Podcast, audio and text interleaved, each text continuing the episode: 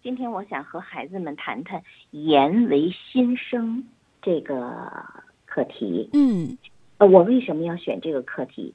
当初我在十九岁跟着关山老师学播音的时候，他第一节课就告诉我们“言为心声，一吐为快”。嗯你嗯听听，“言为心声，一吐为快”。然后他给我们讲了他是如何准备的《雷锋之歌》，如何准备的长篇小说《欧阳海之歌》。嗯我我就觉得受益匪浅。我这一辈子，我现我到现在从十九岁到现在，我从事广播几十年，老师的教诲我都没有忘。嗯所以我愿意把这个告诉孩子们，言为心声。怎么才能做到言为心声？就是说，理解作品是我们语言创作必做的功课。嗯啊，你看张俊佳，张俊佳在在第一次参与节目的时候，他给我们表现了呃桂林山水这一段散文啊，对嗯、他说桂林的水好清啊啊，就是哎呀，我觉得把我们有有带入的感觉，嗯带入了。他毕竟学了两年多了，啊，我还没见过那孩子啊，他毕竟学了，他毕竟学了两年多了，对对对也嗯就是说，他能够有身临其境、其境的呃这样一种呃这样一种呃技巧，嗯它是一种技巧。这种技巧从哪儿来啊？这种技巧就是从心里来，言为心声，从心里来。包括上一次吴月吟朗诵富饶的《西沙群岛》，还有杨泽坤的《假如风是有颜色的》，他都是从心里来。嗯还是那句话，语言流于口，文思源于心，他是从心表达出来的。嗯所以我今天要再一次跟孩子们强调，理解作品。你理解了，你才能够啊做到言为心声，从心里发出来。嗯，所以啊这也算是朗诵的一个基础。嗯对朗诵的基础，无论是我们第一节课讲的朗诵的五要素，嗯还是第二节课讲的情由心生，以情代生，嗯呃，还是我们今天要讲的言为心声，它也是有感而发，由心内，呃，从心里发出的一种感情。就像关山老师曾经讲的，啊，行啊，言为心声，一吐为快。嗯我我喜欢这篇作品。刚才你给大家朗诵了冰心先生的作品，嗯啊对我喜欢，我喜欢，我读，我理解，然后我一吐为快，我愿意表达出来。我要把要通过我的声音，通过我的二度创作，把这些名家名篇或者是我喜欢的美文，通过我的声音表达出来。我不但感染自己，我还感染更多的人。我在感染自己的时候，我的内心更丰富了。嗯我在感染别人的时候，我觉得我是一个有用的人。我用我的语言带动大家一起热爱生活、热爱大自然、热爱身边的人，这也也是一种善和美的传达。嗯。所以，其实不管是您第一次讲的朗诵五要素，还是第二次讲的这个情由心生，还是今天讲的这个理解作品是语言创作必备的功课，其实都嗯是说我们在拿到一篇稿子、拿到一篇作品的时候，我们还是应该更多的准备，对吧？对把这个基础打好。嗯对，情是最重要的。嗯你看，小丽，就拿最简最简单的，我们打一个比方，同学之间、同事之间、师生之间，啊，邻居之间，亦或有我们在街上碰到一个人，就是这样萍水相逢。其实，人和人内心能碰撞，都是源于情。嗯，你说呢？对，那么我们人与作品之间能不能有契合点？有。也就是说，你的心能够容纳多少，你能够理解多少，你表达出来，啊，通过你的语言表达出来。也许我们理解了十分，但是我表达出来，我今天我表达出来可能只有四分，但是随着年龄增长，我再表达我就会有五分。我再随着年龄增长，我更理解了嗯啊，我更理解了，我可能就会表达的，对于啊我的理解与我的表达，可能贴的就会更近了。嗯。啊，我觉得差距您这点说的特别好，就是其实可嗯能小朋友们在一些作品当中，他可能无法真的说特别充分的把这个东西全都了解清楚，但是他能够把他所了解的表达出来，就已经很好很了不起，对吧？对，已经很了不起了嗯。他敢于张嘴，嗯他敢于张嘴，他敢于讲话，他敢于把我所知道的告诉你。嗯，你想想，这孩子得有多善良？对，这不是情吗？嗯这就是情啊！嗯嗯，哎呀，嗯、受益啊，真是教学相长，我嗯们大家一起成长了。嗯，没错，感谢孩子们，感谢孩子们，也感谢孩子的家长朋友们，嗯真的是了不起。我们一块儿携手努力，呃，打开孩子们认识世界的这扇窗，嗯，要让孩子们的书香童年更加丰富。好，好吧非常非常的感谢陆芳老师啊，也希望这个收音机前的小朋友跟家长朋友们能够呃收获满满。相信呃每周通过持续的收听节目啊，大家一定会在语言方面有不小的收获嗯，那现在有电话吗？啊、已经有热线接进来了，那呃，接下赶紧，别让孩子着急。对，那接下来就是小小朗读者展示的时间了啊！大家记好了，我们的朗读热线是二三三四一四五七一四五八和一四五九，已经为大家开通当中。欢迎收音机前的大小朋友们通过热线来展示出大家的好声音。那最难得的是今天能够得到陆芳老师的指点啊！呃，同时呢，小丽姐姐在这儿特别提示小朋友们，接通热线之后呢，先自我介绍一下。呃，大家可以说我是小小朗读者谁谁谁，我今年几岁了。那在节目直播的过程当中呢，也欢迎大家通过妈咪宝贝的微信和天津经济广播的微信和我们来互动。好，我们马上来请进第一位小朋友，一号线小朋友你好，小丽姐姐好，陆芳老师好，你你好你是嗯，我是？张锦佳，嗯，张俊佳又来报道了。呃，陆芳老师刚才多次提到你啊，俊佳。对嗯。呃，俊佳再次介绍一下，你今年几岁了？嗯、我今年七岁半，七岁半。嗯。呃，你今天给我们带来什么作品？嗯，麻雀，麻雀。哦。对，呃，我知道俊佳是这个在有专业的学习过朗诵这方面的知识，对不对？对，所以其实你每次这个打进电话来，我们对你的要求都很高啊，所以你要好好表现，好不好？对他他好是有备而来，我们能感觉得到。嗯，好，那接下来呢，我就把时间交给你，俊佳，开始你的朗诵吧。好的，嗯，麻雀，我打猎归来，走在林荫路上，猎狗跑在我的前边。突然，我的狗放慢脚步，悄悄的向前走，好像嗅到了前边有什么猎物。风猛烈地摇撼着路旁的梧桐树。我顺着林荫路望去，看见小麻雀呆呆地站在地上，无可奈何地拍打着小翅膀。它嘴角嫩黄，头上长着绒毛，分明是刚出生不久，从巢里掉下来的。猎狗慢慢的走进小麻雀，嗅了嗅，张开大嘴，露出锋利的牙齿。突然，一只老麻雀从一棵树上飞了下来，像一块石头似的落在猎狗的面前。它扎下起全身的羽毛，绝望的尖叫。老麻雀用自己的身躯掩护着小麻雀，想拯救自己的幼儿。可是因为紧张，它浑身发抖了，发出嘶哑的声音。它呆立着不动，准备着一场搏斗。在他看来，猎狗是个多么庞大的怪物啊！可是它不能安然的站在高高的、没有危险的树枝上，一种强大的力量使它飞了下来。猎狗愣住了，它可能没料到老麻雀会有这么大的勇气。慢慢的。慢慢的向后退，我急忙唤回我的猎狗，带着它走开了。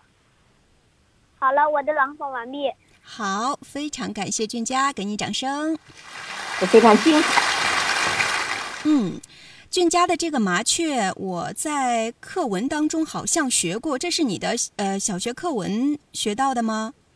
不是，是老师从小学课文里面挑出来，然后给我们那个朗诵作品。哦，是提前预习了，对不对？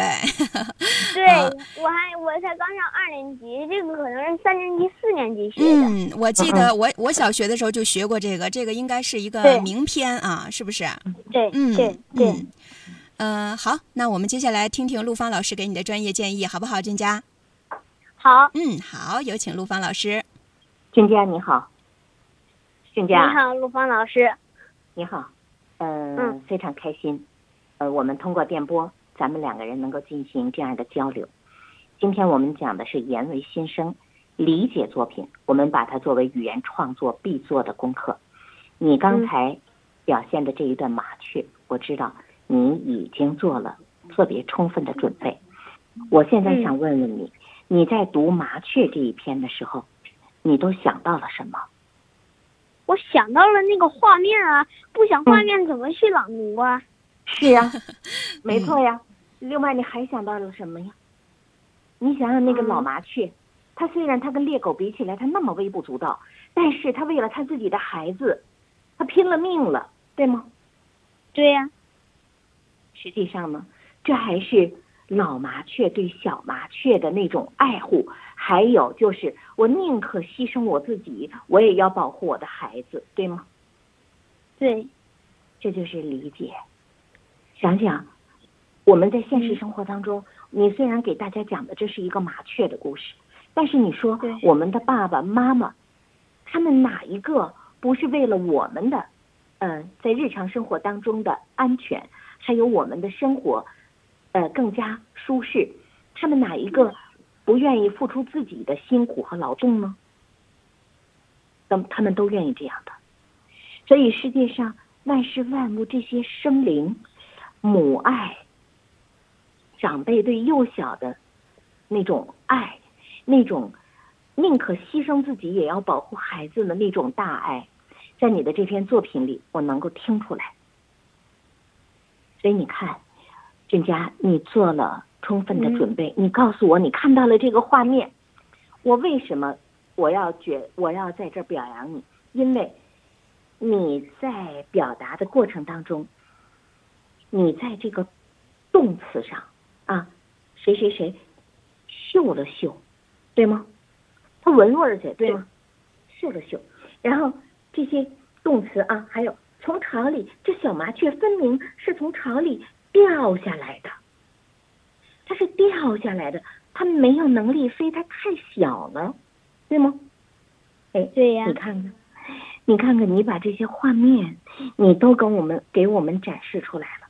而且你说那个老麻雀，它紧张啊，它为了表达它的孩子，它也知道以它的能力和猎狗比起来，它是微不足道的，所以它紧张，它那毛都炸着，嗯，所以他浑身颤抖着，它一下子从哪儿哪儿哪的，噌的一下他就飞过去了。你看你的动词，还有呃这个这个画面感，你表现的都非常好，俊佳。嗯，我希望，我希望你能够有更大的进步。你在你的这个作品里边，我能够感受到言为心声，意图为快。嗯，我能够感觉到你这一点，嗯，已经已经有所感悟了。嗯，嗯，谢谢你，俊佳。非常棒啊，俊佳！嗯每次来都能给我们带来不同的作品，而且是不同风格、不同类型的啊。呃，因为你是有一定的基础，所以呢，我们对你的要求也会更高。呃，每次呢，大家都会提一点点的建议，所以呢，也希望俊佳把这些好的内容呢，回去的时候好好消化，和爸爸妈妈一起来分享分享，然后呢，让他们给你提提意见，看看有没有进步啊，每天是不是都有变化呀，好不好？好，嗯，好，期待着以后在电波当中，我们都能够，呃，有时间的话，都能够和俊佳来相遇，然后也希望你给我们带来更好的作品，好吗？好，嗯，好，谢谢陆芳老师，嗯，谢谢小丽姐姐，哈哈，不客气嗯，那陆芳，那那个俊佳，我们今天就到这儿了。嗯再见。再见。再见。也特别感谢陆芳老师啊，每次都给小朋友们很多很多的鼓励啊，让他们收获满满的爱啊。呃，那陆芳老师，我们看看这会儿平台上有这个家长朋友在提问啊。嗯、哦嗯，我们一起来看一下。好的，来刷新一下，看看啊、之前有家长朋友在提问，他说：“陆芳老师您好，呃，之前一直非常喜欢听您的节目，那现在通过妈咪宝贝节目教大家跟呃这个家长朋友孩子一起来学习朗读，真的是特别好。呃，他说我每次都跟孩子认真的收听，学习了朗诵的很多技巧，那还说您的声音啊带给他美的这个享受。他说呃他是一位朗诵爱好者，但是总是觉得自己的声音好像不太好听，有点沙哑。”也不太敢在别人面前朗读，所以想请教您一下，如何美化自己的声音，让声音变得悦耳一些？有没有一些练习的方法？嗯，呃，对，看来这是一个成年人嗯啊，，对，嗯家长朋友，嗯家长朋友是一位朗诵爱好者，嗯他根据嗯、呃自己的一些困惑提出了问题，声音沙哑，呃，不太敢在别人面前张开嘴朗读。嗯，呃，我觉得他这个问题有一定的代表性，小丽。哎，确实是啊其，实，其实小丽，你看，嗯不敢张嘴，不敢张嘴表达，这本身说明了什么？说明不自信。嗯嗯，说明不自信。不自信源于哪儿呢？他觉得他自己声音不好听，他觉得他的声音沙哑不好听。嗯但是，我要跟这位朋友说，呃，不同的声音，有的是呃中音，有的是高音，有的是低音，有的是脆甜的，啊，有的是沙哑的。嗯其实，你只要根据自己的嗓音条件，自然发挥，选择合适的作品。嗯那么，再做好熟读、喜爱，一吐为快。你试试，你自己录一下试试。嗯，沙哑的声音未必不好听。哎，呃，为什么我要跟你讲这个？你看，京剧旦角有四大流派。嗯。啊，有有这个呃程派，嗯、也有梅派梅兰芳，有梅兰芳先生、尚小云先生、梅上程荀荀呃荀慧生先生，啊，梅上还是尚小云，呃，程砚秋，嗯梅上程荀四大流派，其中呢程派。啊，陈远秋先生，他最早呢也是学梅派的，但是呢他在变声的时候，他声音坏了，他声音坏了，然后呢被这个呃老师就说这声音坏了怎么办呢？改行吧，学别的吧，但是他就喜欢青衣啊。咱们收音机前很多家长朋友，尤其是爷爷奶奶、姥姥姥爷，喜欢京剧的很多，都知道程派非常好听，他的代表作《锁麟囊》，他不知道倾倒了多少人嗯啊！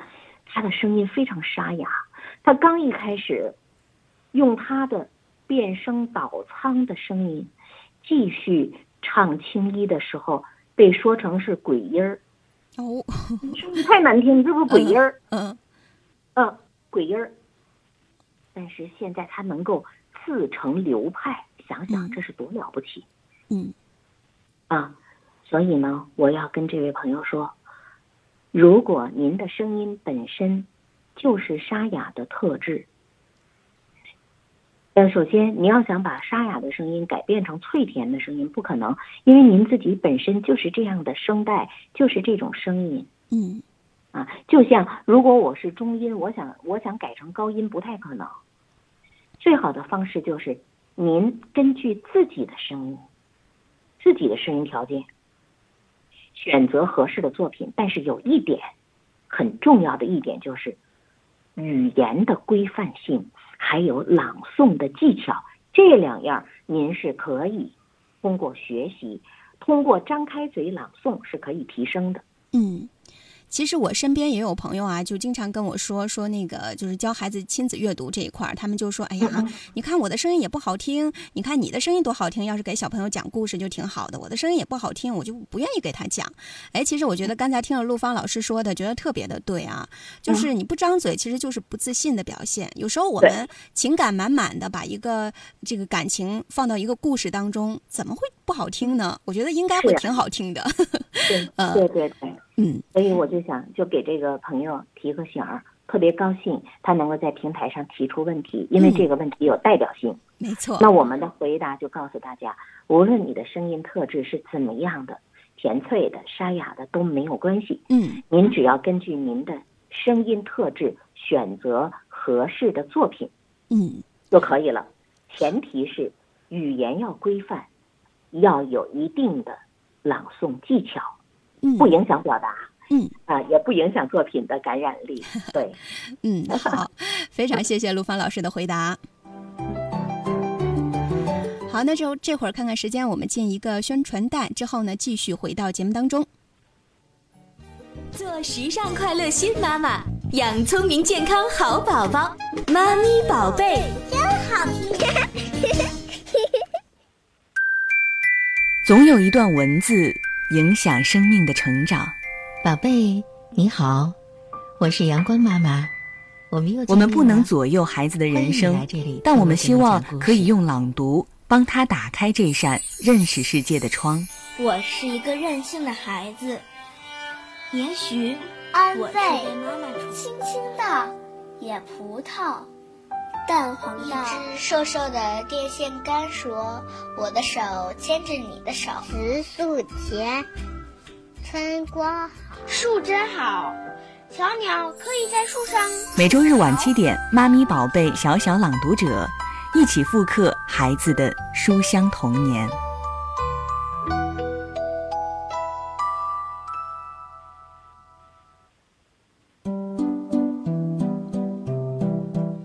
好，这会儿欢迎大家继续回到节目当中。这里是天津经济广播正在直播的《妈咪宝贝》节目，我是主持人小丽。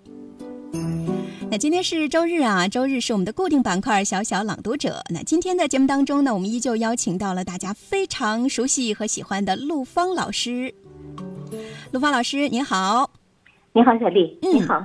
嗯好，我们继续来接通小朋友们的热线，来看看二号线小朋友是谁呢？二号线小朋友两位。老师好，我是小小朗读者王雨清，今年四岁十个月了，哦，王艺清又来要给 大家嗯，带来什么作品呢？带来一段《弟子规》。哦，《弟子规》。好，呃，那王艺清，咱们就闲话少叙，开始你的表演，好不好？好，有请王艺清。规，圣人训，首孝悌，次谨信，泛爱众而亲仁，然于忍，有余有力余力则学文。学文。嗯，父母呼，应勿缓；父母命，其勿懒；父母教，须敬听；父母责，须顺承。冬则温，夏则清，晨则省，昏则定。出必告，反必面。居有常。业无变，事虽小，不善为，苟善为，子道亏。不虽小，勿私藏，苟私藏，亲心伤。亲所好，力为具；亲所恶，谨为去。身有伤，及亲忧，德有伤。宜亲修，亲爱我，孝何难？亲伤我，孝方贤。亲有过，见使更，宜不色，有五声。见不住，悦复见，好七十，茶不怨。够了吗？哎够到了，够了书。房，昼夜侍，不离床。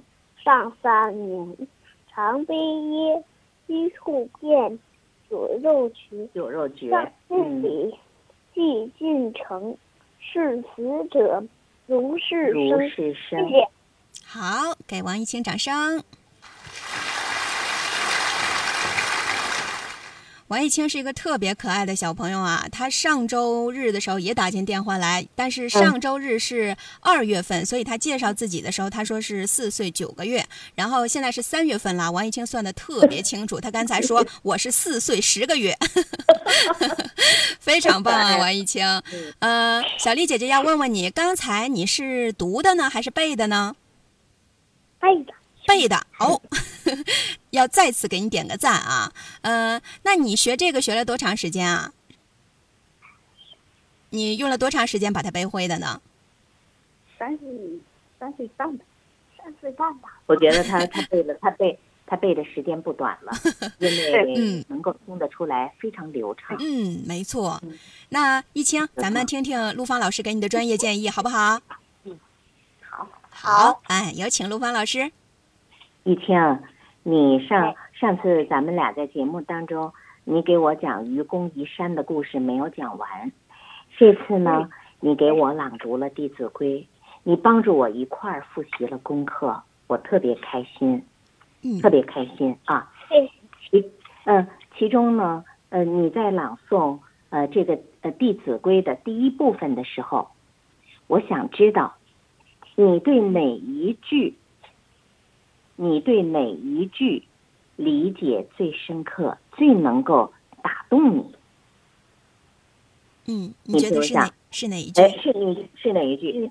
弟子规》圣人训，首孝悌，次谨信，泛爱众而亲仁，有余力则学文。你看，一句是一句，三字一句，便于牢牢的记在心里，啊，便于牢牢的记在心里。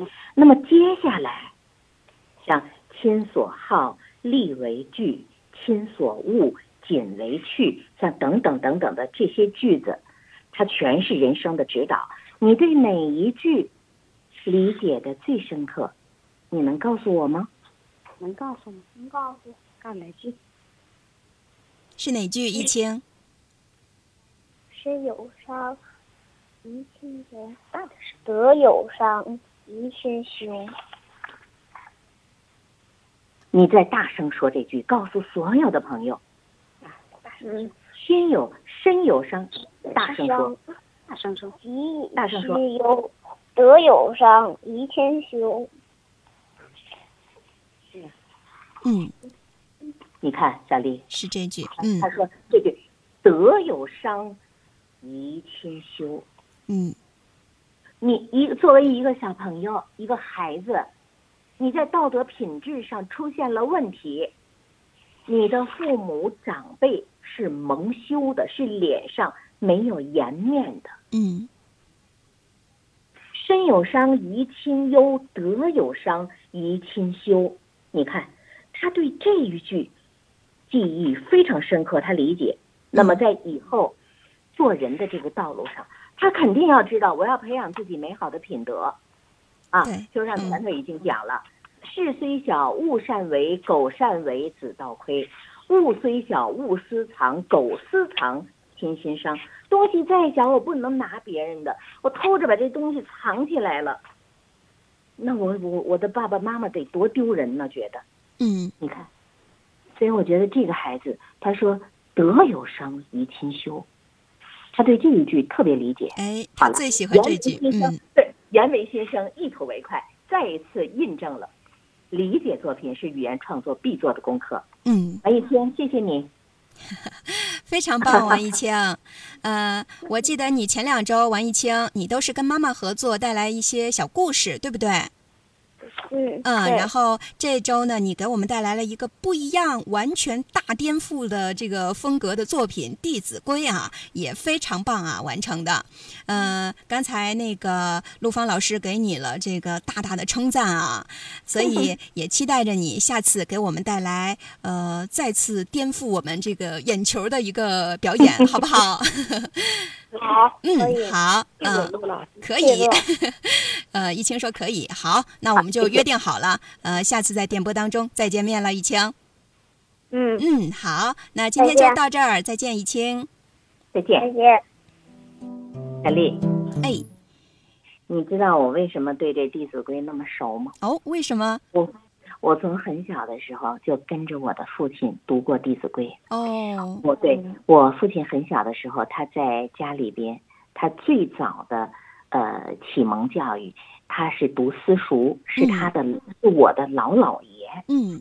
呃，是他的爷爷，呃，在私塾是私塾的先生，嗯。呃，原来是乡绅嘛。然后我的父亲从启蒙的时候就跟着他自己的长辈学的《弟子规》，然后，呃，我小的时候也跟我父亲学。哦，后来呢，后来就随着时代的变迁呢、发展呢，这些东西呢也是，呃，有流失，呃，有的也不再提。再后来，我是觉得，无论时代社会怎样发展，我们都要把老祖宗带给我们的这些好的规矩嗯啊，好的这个教诲带给更多的人。所以我在二零零七年创办生活广播情感的家园。温馨家园，我在创办这个节目的过程当中，嗯在节目里，我们通通过广播，我带着听众，我们一块儿学习《弟子规》。嗯嗯，所以我对我对这篇作品，呃，是是非常有是非常有感受的。嗯，所以刚才易清背的时候，然后您信手拈来，就跟着他一起，顺着他稚嫩的童声，然后一起跟他共同的读下去啊。我觉得，呃，真的是传统文化好像已经进到您的这个身体当中。就是他带着我嗯又复习了一遍功课。嗯，非常的好，也谢谢陆芳老师。不谢，嗯。好，我们看看时间，继续来接通小朋友们的热线啊，来看看三号线这位小朋友是谁呢？小丽阿姨好，哦，你好，还有陆芳老老师，嗯，老师好，您好，你是谁呀？来自我我介绍一是下。我是小小朗读者孙爱军，嗯，孙爱军，好，孙爱军今年几岁啦？七岁半。七岁半了。好，上小孙学了。嗯，孙爱军，你今天给我们带来什么作品呢？我多想去看看。哦，我我多多想去看看。嗯，嗯，好，那孙爱军就开始你的朗诵吧。妈妈告诉我，沿着弯弯的小路，就会走出天山。遥远的北京城，有一座雄伟的天安门，广场上的升旗仪式非常壮观。我对妈妈说：“我多想去看看，我多想去看看。”爸爸告诉我，沿着宽宽的公路，就会走出北京。遥远的新疆有美丽的天山，雪山上盛开着洁白的雪莲。我对爸爸说：“我多想去看看，我多想去看看。”嗯，好，谢谢大家孙爱军掌声。呃，孙爱军也经常参加我们节目啊，但是孙爱军参加周六的节目的次数比较多啊。呃，我知道你专业的学习过声乐，对不对？对，那朗诵这块儿你有专业的学过吗？嗯，学过。也学过呀，哇，那你真是一个多才多艺的宝贝了。呃，那孙爱军，咱们接下来听听陆芳老师给你的专业建议，好不好？好的，嗯，好，来有请陆芳老师。爱军你好，特别开心，通过电波我们结识。刚才呢，你带给了我们这样一个作品，我多想去看看啊。嗯、总的来说非常好，表达的很清楚。语言的问题并不大，嗯、但是呢，呃，我给你一个小的建议啊，妈妈告诉我，别上来就妈妈告诉我，你一下子就把调子给抬高了。嗯你调子一抬高了呢，呃，对于你接下来的这个表达，你的声音就放不下来了。这是第一点，基调不要起得太高啊，这第一点。第二点，就是妈妈对我说，或者是爸爸对我说，啊，这个重音强调太重了，就会形成一种调子。妈妈告诉我，爸爸告诉我，你看有没有这个问题？也许呢，我在说的时候有一点，有一点，有一点太强调了啊。嗯但是呢，是多多少少存在这个问题的。其实你就说清楚了就行。妈妈告诉我，什么什么什么什么，沿着弯弯的去这个弯曲的小路怎么着啊？然后爸爸告诉我，沿着宽阔的公路啊，你就可以到了新疆的天山。嗯嗯、然后呢，你然后你说，我对妈妈说，我多想去看看，我多想去看看。你看，连着都是两句，是重复的。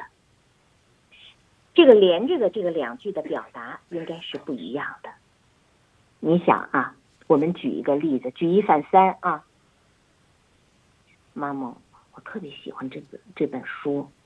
妈妈，我真的特别喜欢这本书。你看，它是一个强调，递进啊。妈妈让你到北京，嗯，沿着怎么走到北京去看看，你会想，哎呦，我多想去看看，我多想去看看啊！爸爸说，沿着这公路就到了新疆天山，有盛开的雪莲。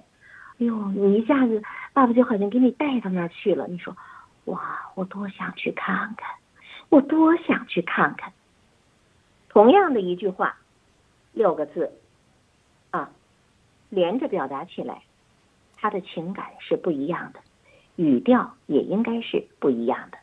就是这个，其他的蛮好的。嗯嗯，呃，孙亚军，你听到陆芳老师给你的建议了，对吧？听到了，嗯，咱们更多的时候呢，咱们把这个基调呢往下降一降，然后呢，呃，更多的时候不能陷入到一一种固定的腔调当中，咱们要自然流畅的把我们的情感表达出来。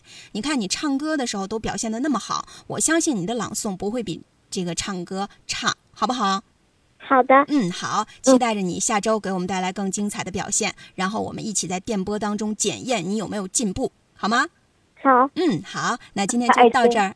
再见。嗯，孙亚军再见啦。小丽阿姨再见，嗯，老师再见。哎再见